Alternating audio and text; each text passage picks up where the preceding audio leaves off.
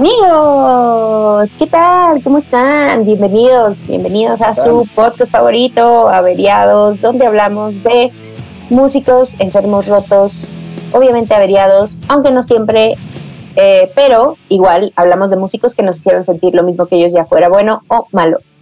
El día de hoy, como ustedes saben, es la segunda parte de la entrevista con Rosa Adame, eh, una de las vocalistas de La Lupita. Entonces, pues nada, espero que ya estén listos porque eh, vamos a empezar ahora.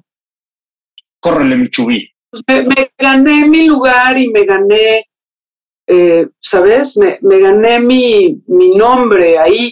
Y entonces, hablando de las rolas, yo tengo dos grandes rolas que gracias a Héctor entraron, porque si no, no hubieran entrado. Entre las poquitas que tuve, que tú escribiste 100%. sí, el país de la lujuria y el vals del buen viaje. Aparte, ahorita antes de entrar, mi hijo Iker, no sé por qué, agarró y oyó el vals cuando pues, lo ha oído, pues, lo ha oído. Que me dice, oye, ma, como que pues vas creciendo y, en lo que vas encontrando. Me dijo, ¿quién? ¿Tú escribiste el vals? Le dije, yo escribí el vals y papá me ayudó con las estrofas, coro, estrofa, ¿sabes? Como, pero el cuento era un cuento, es mío.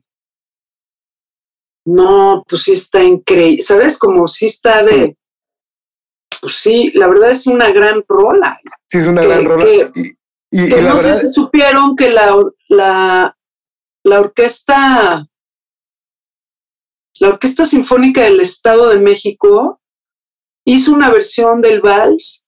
¿En Y un día que yo estaba, estaba estudiando alemán en, el, en Acatlán, paso por un salón y yo oigo al vals y digo, ay, no manches. Y me regreso así Y los oigo tocando el vals y en un break les digo, ¿y, y esto? O sea, nadie sabía quién era yo. No, pues lo estamos, este, es que el sábado tenemos un concierto en la sala Guashaguá y vamos a tocar este, esta pieza, El Vals del Buen Viaje, y yo, esa canción es mía. Ah, y, así como, ajá, como que no ah, me sí, señora. como que, Órale. Y siguieron ahí dándole unos arreglos increíbles. Me hubiera encantado irlo a ver. No, no sé por qué no fui si no pude, si no estaba, no, no sé, pero después nos mandaron por correo, no sé cómo nos encontraron, nos mandaron la versión. Increíble. Pero, o sea, puedes creer que en 10 años, el otro día me lo dijo el labulón, pinche banda, ya ves cómo es el labulón, este, pinches güeyes, hijo, o sea, cero te, te, sacaron jugo, así me dijo. Cero te sacaron jugo. Te tuvieron ahí como... Porista. No, pero, pero esas canciones, qué bárbara, Rosa, es del País de la Lujuria. Creo que es una de las más serias filosóficas que hizo la Guadalupe hasta esa época, ¿no? Porque... Guadalupe, sí valor para brillar entre la luz. bueno, tienen canciones, o sea, la de la parca la compusiste tú porque también me encanta esa. Sí, la parca la, la, compuse yo también y Héctor. Sí, la parca es una buena rola también. Hace años que no la oigo. Sí. Y ese proceso de escribir canciones, ¿cómo, ¿cómo sucedía? O sea, ¿era algo que tú te sentabas tal cual voy a escribir o más bien es como me siento inspirada, voy a agarrar un cuaderno, voy a Pues mira, a mí, a mí no, no creas que me ha sido fácil escribir. Me, me he tratado de, de, imponer, voy a escribir todos los días y a ver qué sale. No es lo mío, ¿me entiendes? No me es fácil. Pero las pocas veces que me he puesto a escribir, salen cosas chidas, ¿no? Sí, sale de inspiración. Lo que más me gusta o me gustaba escribir eran cuentos. Entonces de ahí se hacían las rolas. Y no tienes, o sea, no hiciste nunca un libro, no. Justo yo. no se armó nada. ¿Sabes qué? De repente tengo cuadernos que por ahí encuentro y tengo escritos y es cuando digo, ay, güey, pues no, no está nada mal, no está nada mal, o sea. Y en este momento de tu vida, ¿por qué no como poemas, ajá, o sea, poemas, cuentos, cuentos cortos o un pues libro tal cual. Podría ser, podría ser.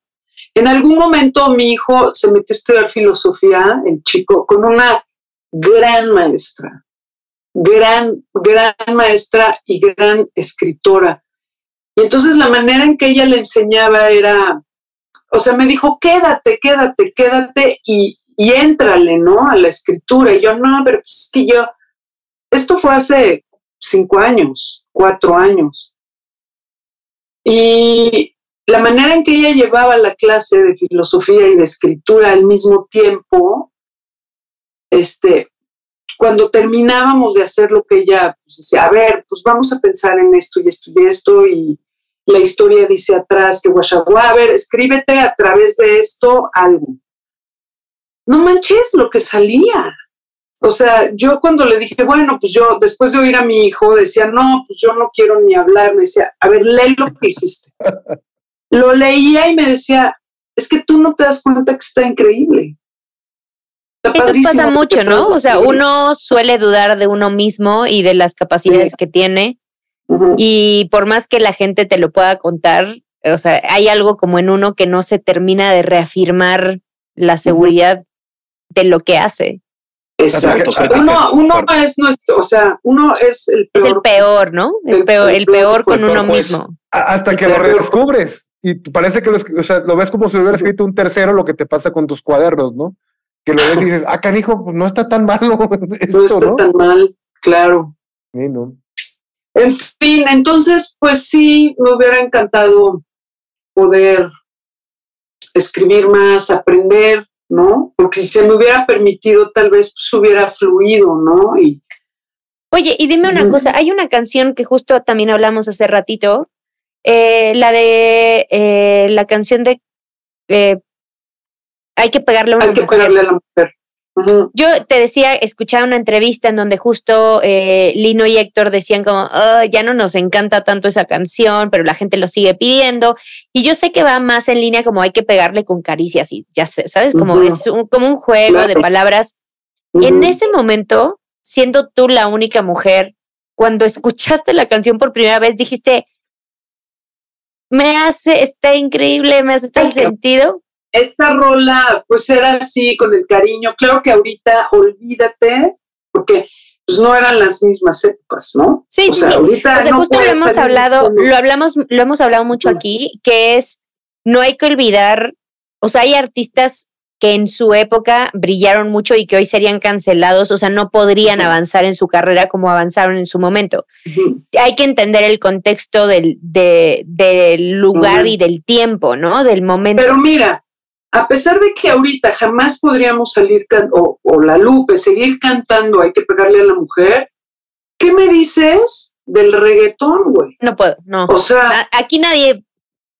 Eso no somos sí es una mentada de madre. ¿Y, ¿Y qué tal venden? No manches. Entonces, pues, ¿de qué estamos hablando? Y bailan estas letras que son mega misóginas y ofensivas y humillantes y de hecho, hay una canción de Alejandro Fernández que dice algo pues, más o menos en el contexto de hay que pegarle a la mujer, que dice mátalas con una sobredosis de ternura. Una dosis de ternura. O sea, pero eso está peor. Con besos y dulzura. O sea, digo. Sí. Bueno, pues em, siento que eh, tengo que terminar con, con esta historia porque les quería decir, es que luego se me olvidan las cosas. No, no, por favor, por favor. Eh, quedamos en que lo que les quería decir que creo que de lo que más yo disfruté fue grabar los discos. A mí el estudio me vuela la cabeza, me fascina. ¿Más que el escenario? Yo creo que sí, fíjate. O sea, sí me encanta el escenario, claro que sí. Pero es ver cómo se va creando de a poco el, material o qué es lo que más te llama la atención. Sí, no, bueno, es que es, es, es ir construyendo, ¿no? Día a día, enriqueciendo una idea, un esqueleto que acaba siendo Claro.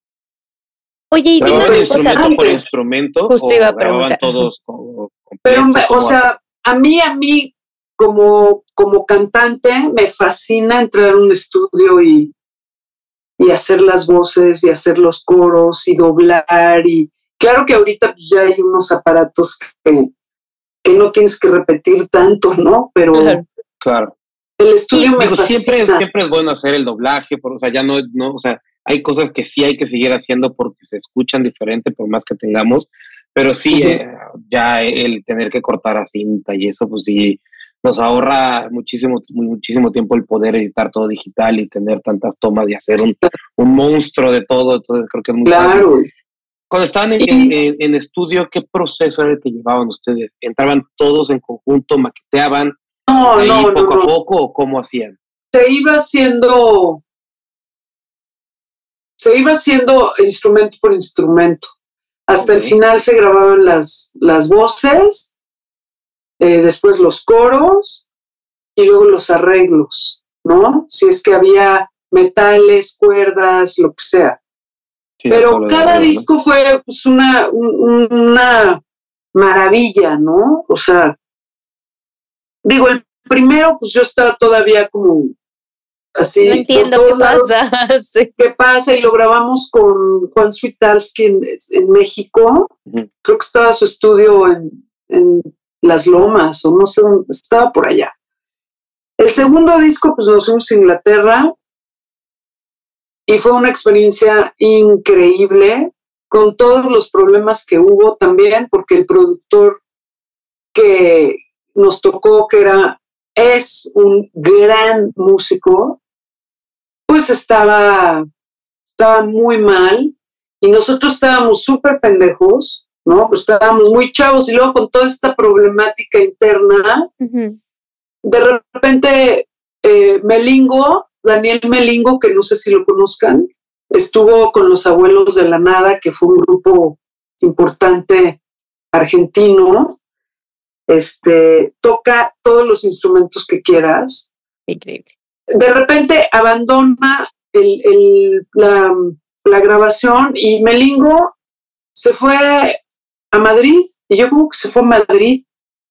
Y el grupo no estaba preparado para llevar la producción del, del disco. Un desmadre, lo que te di cuenta. Pleitos entre nosotros.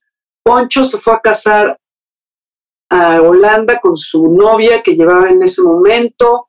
Nos dejó colgados dos semanas antes de terminar el disco. Entonces, la Lupe tuvo que pagarle a un bajista del estudio, que era un gran bajista, un inglés, para terminar sus... la- su- o sea, yo y yo... ¿Cuántos ¿por qué años tenían en esa esas época? cosas son las que yo decía, porque como mujer, pues tú sí, o sea, sí, tengo que decirlo porque sí, sí veo que es como un, un- algo en común como en, en las bandas de los hombres, ¿no? Yo les decía, ¿por qué chingados le permiten eso a Poncho? ¿Por qué? Teníamos un toquín en España. No llegó a las entrevistas, no, llegó a tocar 15, 10 días después. Y nosotros así de, ¿va a llegar o no va a llegar? No había celulares. Qué estrés. O sea, un estrés, güey. ¿Sabes cuántas bandas hubieran querido estar en nuestro lugar?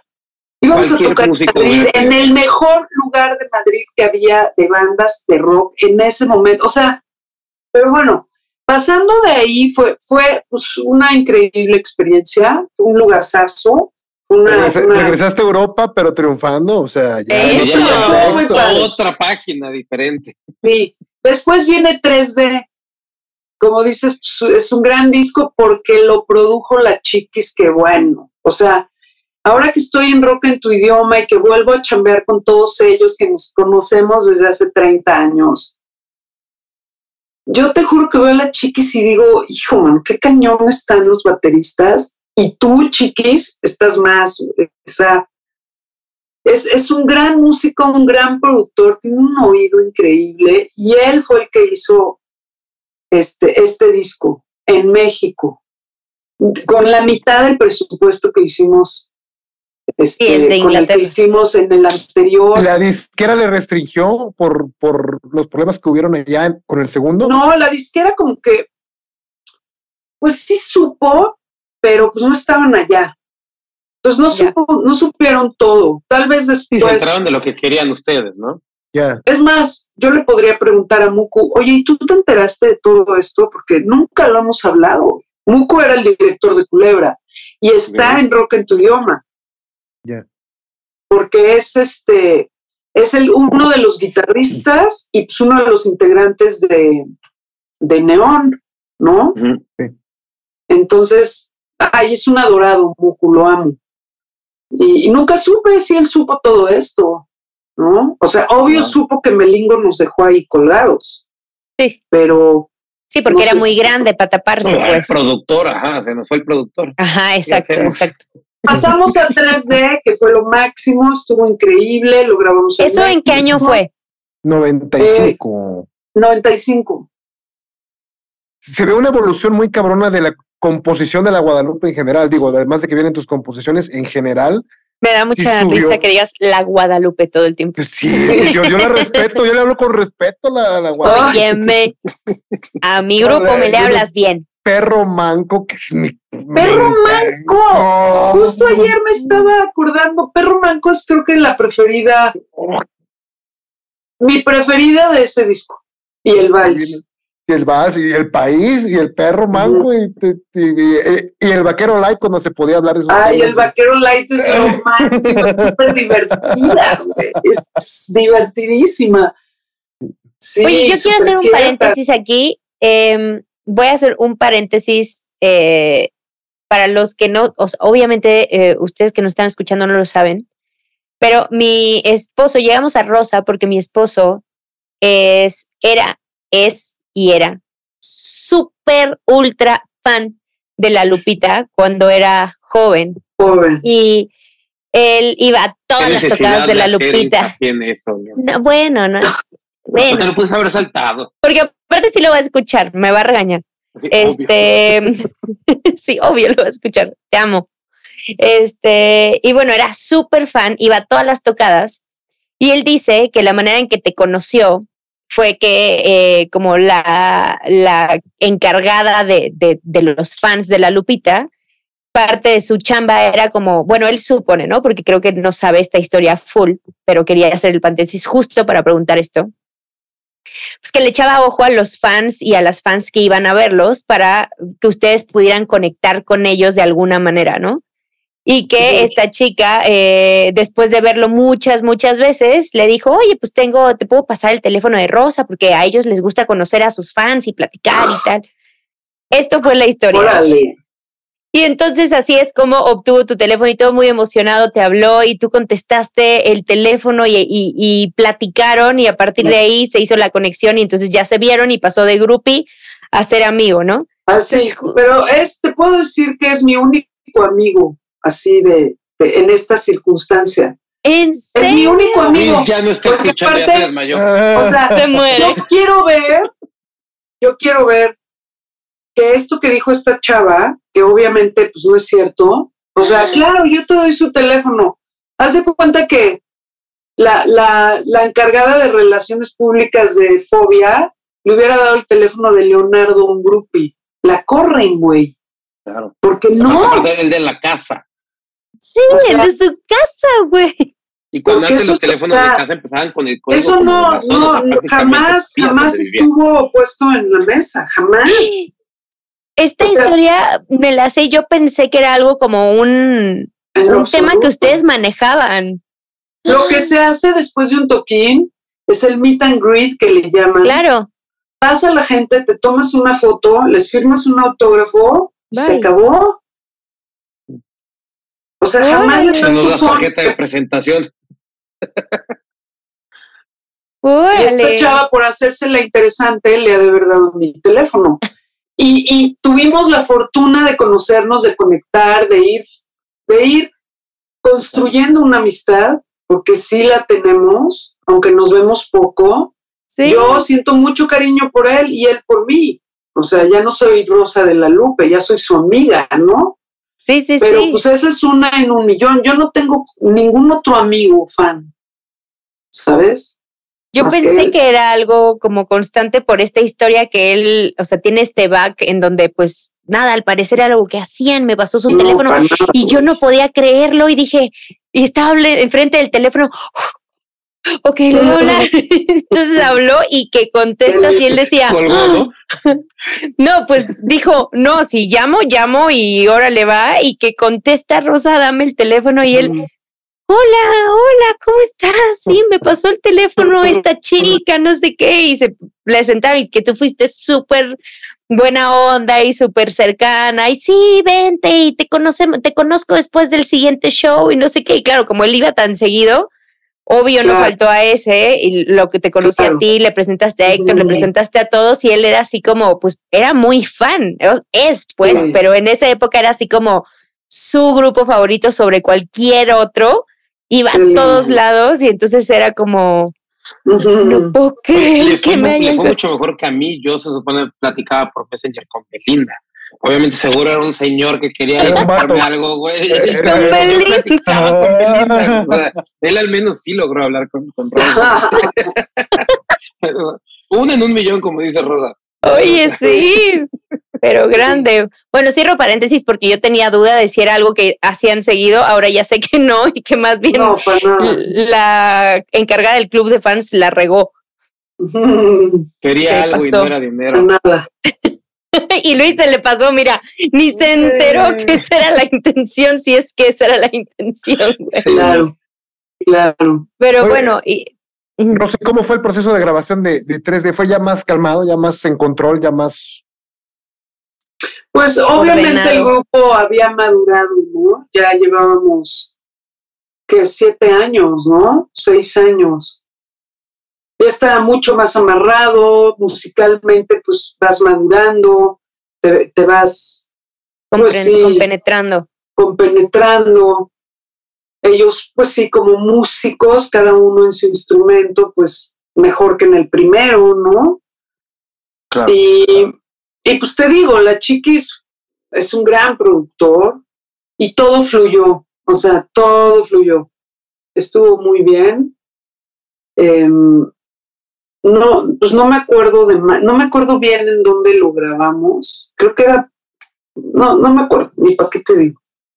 Debe de venir en el disco.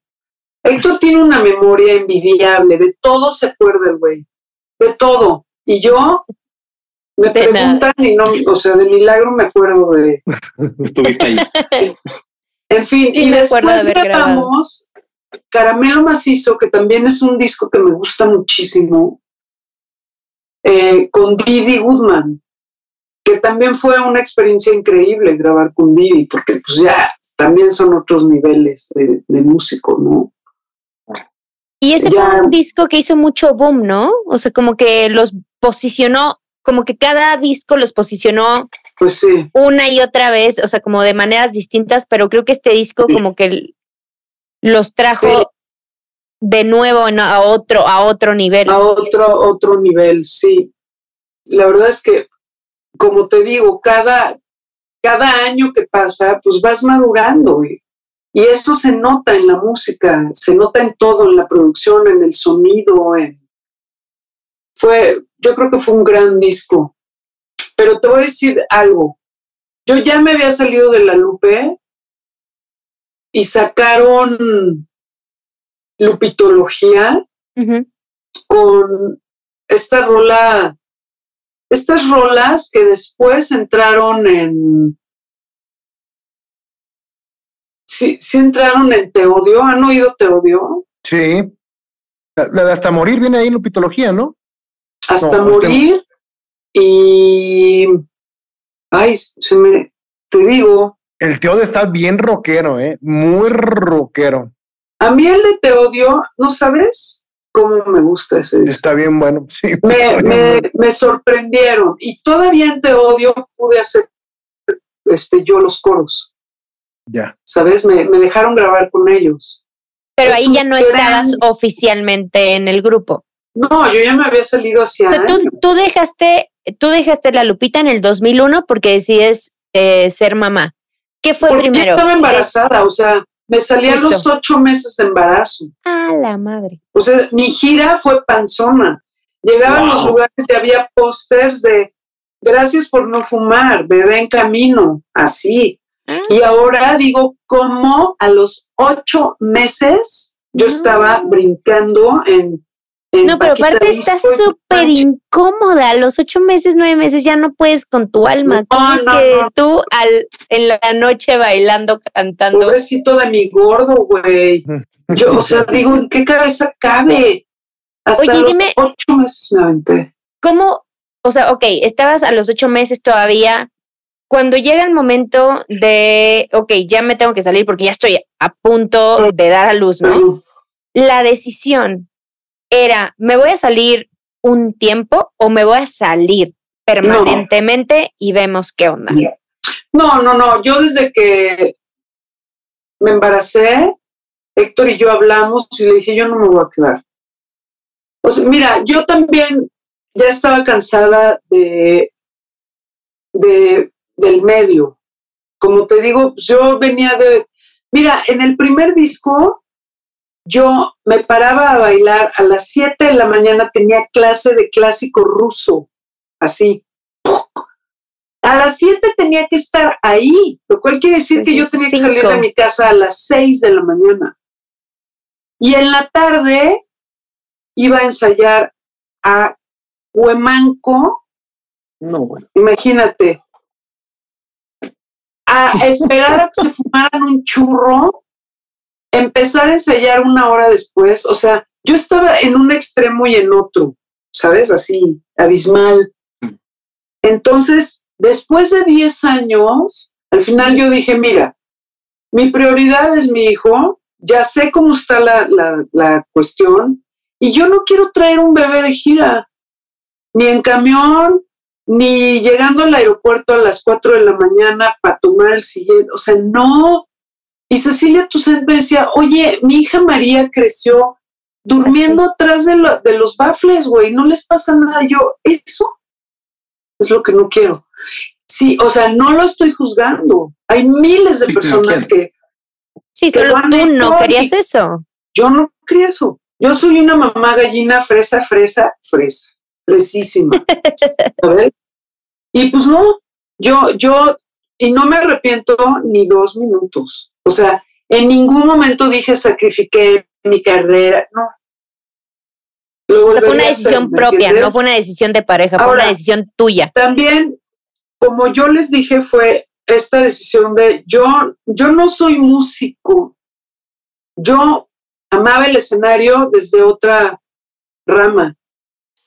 Yo no me veía de viejita a los 80 años yendo a tocar a un antro como ellos sí.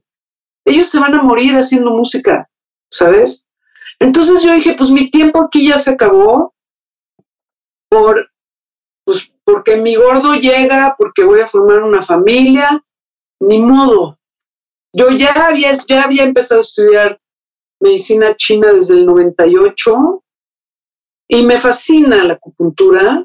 O sea, estudié muchos años y sigo estudiando ahora por mi parte, pero sí estuve yendo a una escuela y luego con un doctor chino. O sea, al final me eché 12 años estudiando y es algo que me apasiona y, y creo fielmente en ella.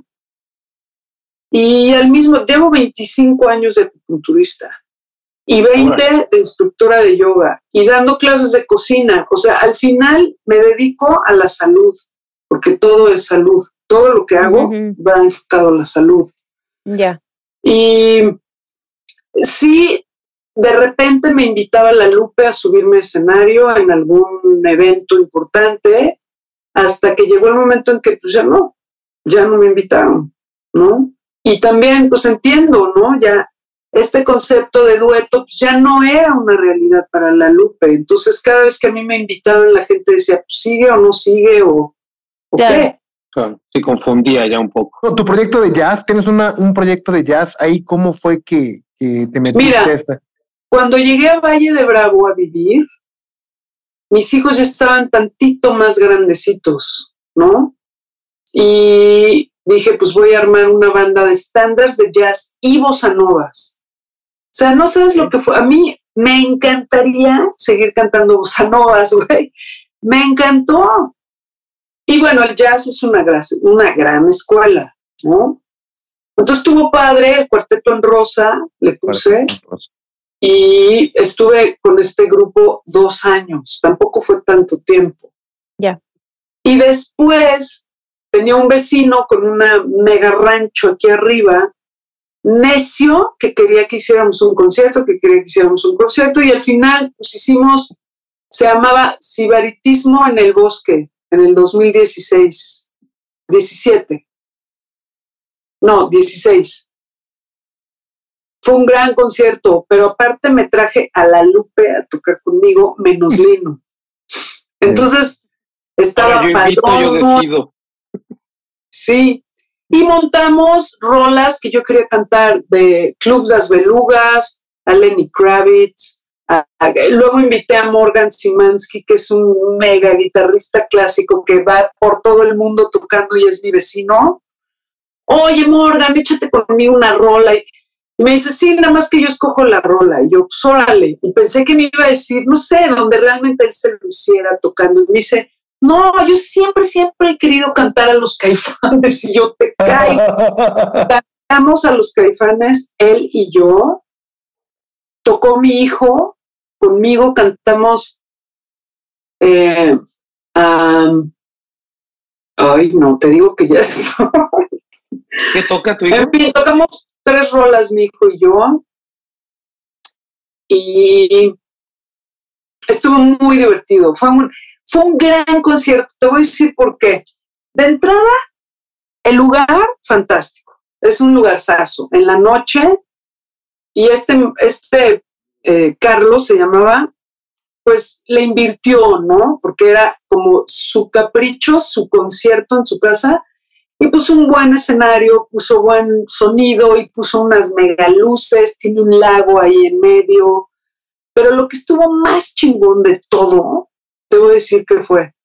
Cobraban 250 pesos el boleto, lo cual yo le peleé y le dije, a mí me parece que está caro, porque no todo mundo tiene dinero en Valle, ¿no?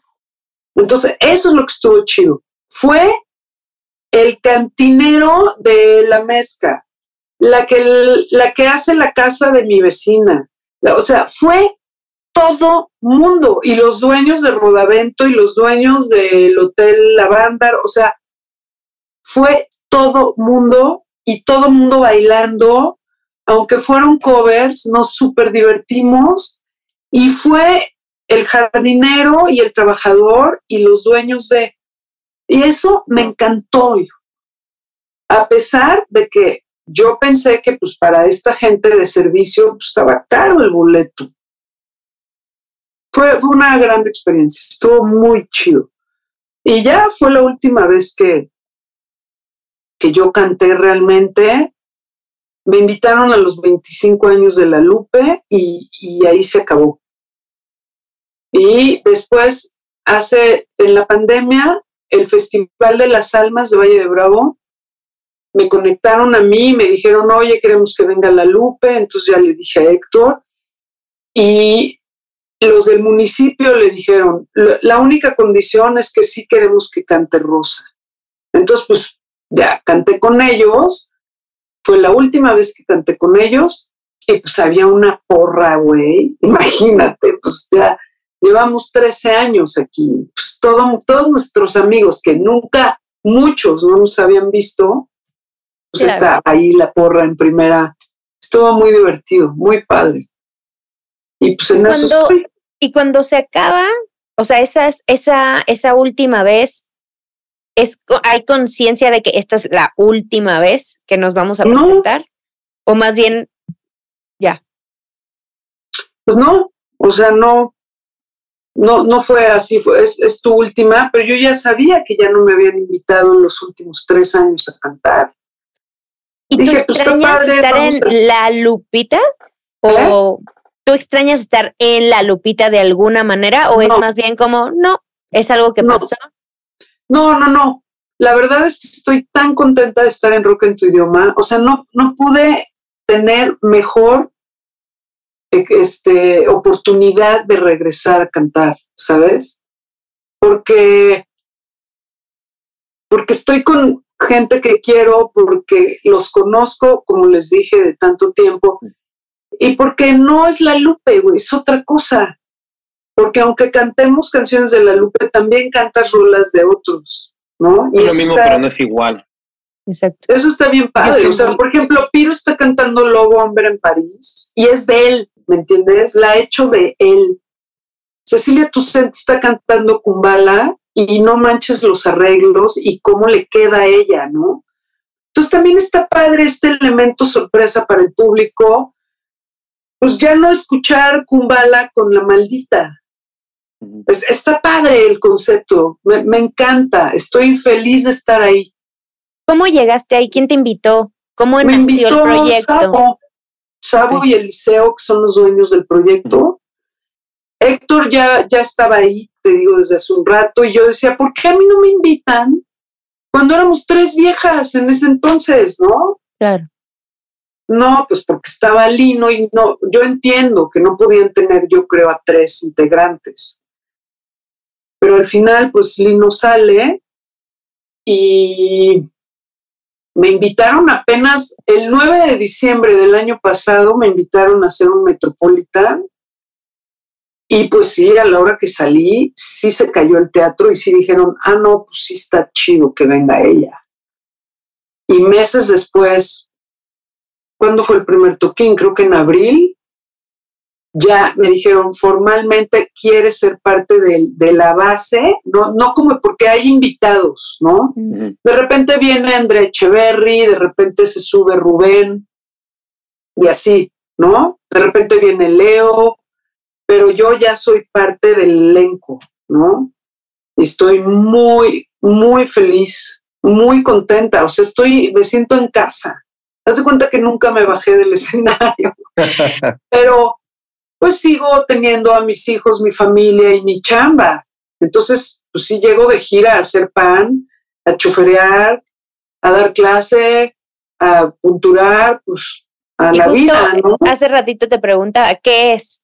Es, yo hago yoga, acupuntura, eh, cocino, doy clases y hago música o hago música y en el otro tiempo hago todo lo demás.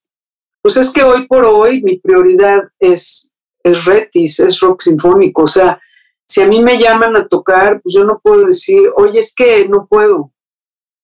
No, en este momento la vida me volvió a dar una oportunidad y la voy a tomar y la voy a, voy a hacer lo mejor de mí ahí, porque no sé cuánto tiempo va a durar. Ya no estoy chava tampoco. Entonces, precisamente digo, oye, qué increíble que a mis 58 años me vuelvan a dar chance de treparme. Y no quiero ser esta jovencita de antes porque pues no lo soy. Soy yo ahora esta mujer entera, completa, y, y esto es lo que yo doy al público y, y no sé cuánto tiempo vamos a durar. Está poca madre. Y creo que la madurez del proyecto de que sea sinfónico también eh, ayuda a, dar esta parte nueva de cada uno de ustedes, ¿no? Sí, te voy a decir, a mí no me había tocado cantar con una sinfónica porque también tienen el eléctrico. Es más fácil mover al eléctrico que mover también a una sinfónica. la orquesta. Entonces, ahora que fui a Mérida la semana antepasada, tocamos con la Sinfónica, con la OSI, con la Sinfónica de Mérida. Orquesta Sinfónica de Mérida se llama OSI. Y resulta que el director de orquesta es José Arián, que fue el bajista de Bon y los enemigos del silencio. Y Bon es parte del elenco de, de Retis. Entonces, pues ahí conocí la historia de él, él era el bajista y de repente dijo, no, pues yo quiero ser director y se fue a estudiar dirección a Austria y tiene pues, una trayectoria increíble, es un gran músico. Y fue la primera vez en Mérida que yo canté con una sinfónica y sí se me cerró la garganta. O sea, sí es otro power, otro punch. Es que una orquesta en vivo le da una fuerza y te toca.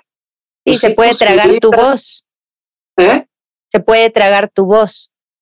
Pues más que tragar es, es como, como se siente. O sea, de verdad ves a la gente que, que yo, yo tuve invitadas y mis amigas de Mérida me decían, no entiendo cómo le van a hacer para mezclar un rock con una, no, nomás no me cabe en la cabeza. Pero a la hora que lo ves y sientes, más que, que cualquier otra cosa, sentir el power de una orquesta, pues es, es, increíble. Entonces sí, sí, sí te da completamente otro sabor, otra textura, otro, es otra cosa, ¿no? No quiere decir que el eléctrico no esté chido, el eléctrico está chidísimo, pero el sinfónico tiene su, su super onda, ¿no? Rosa, la verdad es que ha sido un placer la entrevista, escucharte, contar las anécdotas, cómo te metiste tú en esto, tus influencias, compartir tu vida como le hiciste. Muchas gracias. Y pues, es un honor para mí, es la neta, es que yo hace tenía 14 años cuando compré el, el, 3D. Ups. Te lo juro que me cambió la vida ese disco. Este. Ay, qué padre. Estar aquí platicando contigo, no tienes idea de lo que significa para ese niño de 14 años que ahorró una semana para comprarse los lentecitos con el cine. Este, Muchas gracias, porque gracias a ti, pues existió existe hoy por hoy esta banda, ¿no? Gracias a ti y a todas las personas que pues, creyeron y, escogieron, ¿no? Esta banda como una de sus favoritas, pues. Y mi humor, mi humor negro, este se lo debo en parte también a las canciones de la, de la Lupita. Yo no voy a decir Guadalupe porque suena muy formal, de la Lupita, pero sí, siempre manejaban un humor bastante sí, muy negro. Sí, sí, sí, cómo no. Y pues muchas gracias. Un ícono, un ícono del rock nacional, definitivamente. Aunque sea por accidente, aunque haya sido una casualidad. Aunque sea solo un sábado. Aunque sea solo un sábado, un sábado, un, día a la vez, fue lo que te vieron de haberte dicho. Sí. Pero eres un ícono del rock nacional y eso nadie te lo quita. Muchas gracias. Muchísimas gracias. Gracias por tus palabras, gracias por su apoyo por permitirme pues contar un poquito de mi historia y mi trayectoria y compartirla, ¿no? No, nosotros estamos muy felices cuando nos dijiste que sí, estábamos muy emocionados y fue como... La verdad es que yo me quedo, me quedo muy satisfecho con, con, con lo que escucho, me quedo con, o sea, normalmente me pasa el escucharlo con las ganas de haber podido yo llevar como ese tipo de cosas, ¿no? decir, híjole, qué padre, ¿no? Y conocer a alguien, verlo de frente, decir, órale, sí se puede, ¿no? Y, y como hay muchas veces que nosotros como mexicanos desde acá tan lejos decimos, no sé qué tanto se pueda llegar, qué tanto podamos lograrlo, siempre vemos hacia afuera y, y vemos esos grandes músicos, ¿no? Y siempre creemos que nunca vamos a llegar a ser como ellos y pues simplemente aquí tenemos sentado frente a nosotros a alguien que, nos da el ejemplo de que sí se puede y que pues, es cuestión de hacer lo que uno quiere y, no dejar que nadie nos detenga. Entonces, Exactamente. Gracias por ser ese, confía siempre en ti, confía en tus virtudes y, y arriesgate, ¿no? A, hacer lo que, lo que alimenta tu alma. Y si es la música, y si es la escultura, y si es el violín, o si es el surfismo. sí, lo que sea. Pues, y también dejarse sorprender un poco por la vida. También, porque pues a pesar de todo la vida opina. Aunque te guste o no te guste, la vida también opina. Claro. Sí, tal cual. Pues eh, creo que con eso entonces pues pues ya nos vamos. Normalmente eh, a la hora de la despedida lo que, lo que hacemos es dónde te podemos encontrar en redes, si hay algún lugar en específico que quieras, o sea, ya sea en digital o físico, que nos quieras contar eh, para que te sigan, para que te visiten, para, que, te contacten, que no sea el número de tu casa. que te contacten, que no sea el número de tu casa, para que no haya grupis. Por favor. Ay, soy tan mala para las redes. Ay, Héctor siempre me dice, güey, no manches, pero pues tengo solamente Insta, bueno, sí tengo Facebook que nunca veo, pero está, está pegado a mi Insta, vinculado, que ya te di, pero lo tengo cerrado, híjole. Su Instagram rosa-astronómico, gastronómico iba a decir, astronómico. Astronómica. Rosa-astronómica. astronómica. La siguen, o bueno, síganla y ahí esperen a que ella abra. No, no te platiqué por si también quieren verlo. Llevo cuatro años trabajando para el portal del adulto mayor y ahí tengo varios programas. Entonces también si quieren seguir los programas, pues está divertido. ¿no? Empecé dando yoga en silla para adultos mayores en la pandemia. Es un gran proyecto el portal. Y ahora doy la cocina de Rosa en la que pues, hablamos de salud, ¿no? Cocinamos, pero hablamos de las propiedades de los alimentos, XX. Entonces también en el portal del adulto mayor. Así que ustedes pueden eh, seguirla y esperen a su aprobación. Eh, la historia de mi esposo les dice que eventualmente, que eventualmente los aceptará. y bueno, eh, recuerden, a mí me pueden seguir en Instagram como LordsJ y no olviden seguirnos en Averiados Podcast. Coque, ¿a ti dónde te pueden encontrar, porfa? En Instagram se llama el perfil Just for the Record Music. Y Shubi, porfitas, dinos, ¿dónde te pueden encontrar? Y la reco musical de la semana. Hay una banda que recomendé al principio, una banda de, unos regios, eh, que, no la, que no la recomendamos en episodios, solamente fue porque iban a tocar el Pal Norte, se llaman Efelante. Son unos chavillos regios bastante, bastante, bastante buenos. Eh, creo que se está teniendo mucha fuerza de rock en español otra vez y es algo que me emociona demasiado. Eh, hay mucha gente haciendo muy buena música. Este, entonces, pues bueno, vayan y escuchen Efelante, el disco que sacaron hace dos años, es bastante bueno. Escúchenlo. Y bueno, a mí me encuentran en guion bajo XUBBY. Muy bien. Pues de nuevo, Rosa, muchas gracias. Y Chicos, un placer. Gracias a todos. Me encantó verlo, charlar con ustedes, compartir. Entonces, pues porfa, sigamos en contacto. Les repito, pues cuando quieran ir a un toquín, pues me buscan con tiempo, nada más para poder conseguirles Muchísimas gracias. Eh, muchas gracias amigos y nos vemos la próxima semana. Capitulazo, capitulazo. Besitos en sus glúteos. Empezamos de gala, no pensé Sí, claro, claro, estamos de gala.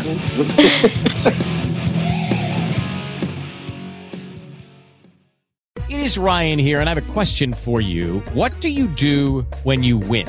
Like, are you a fist pumper?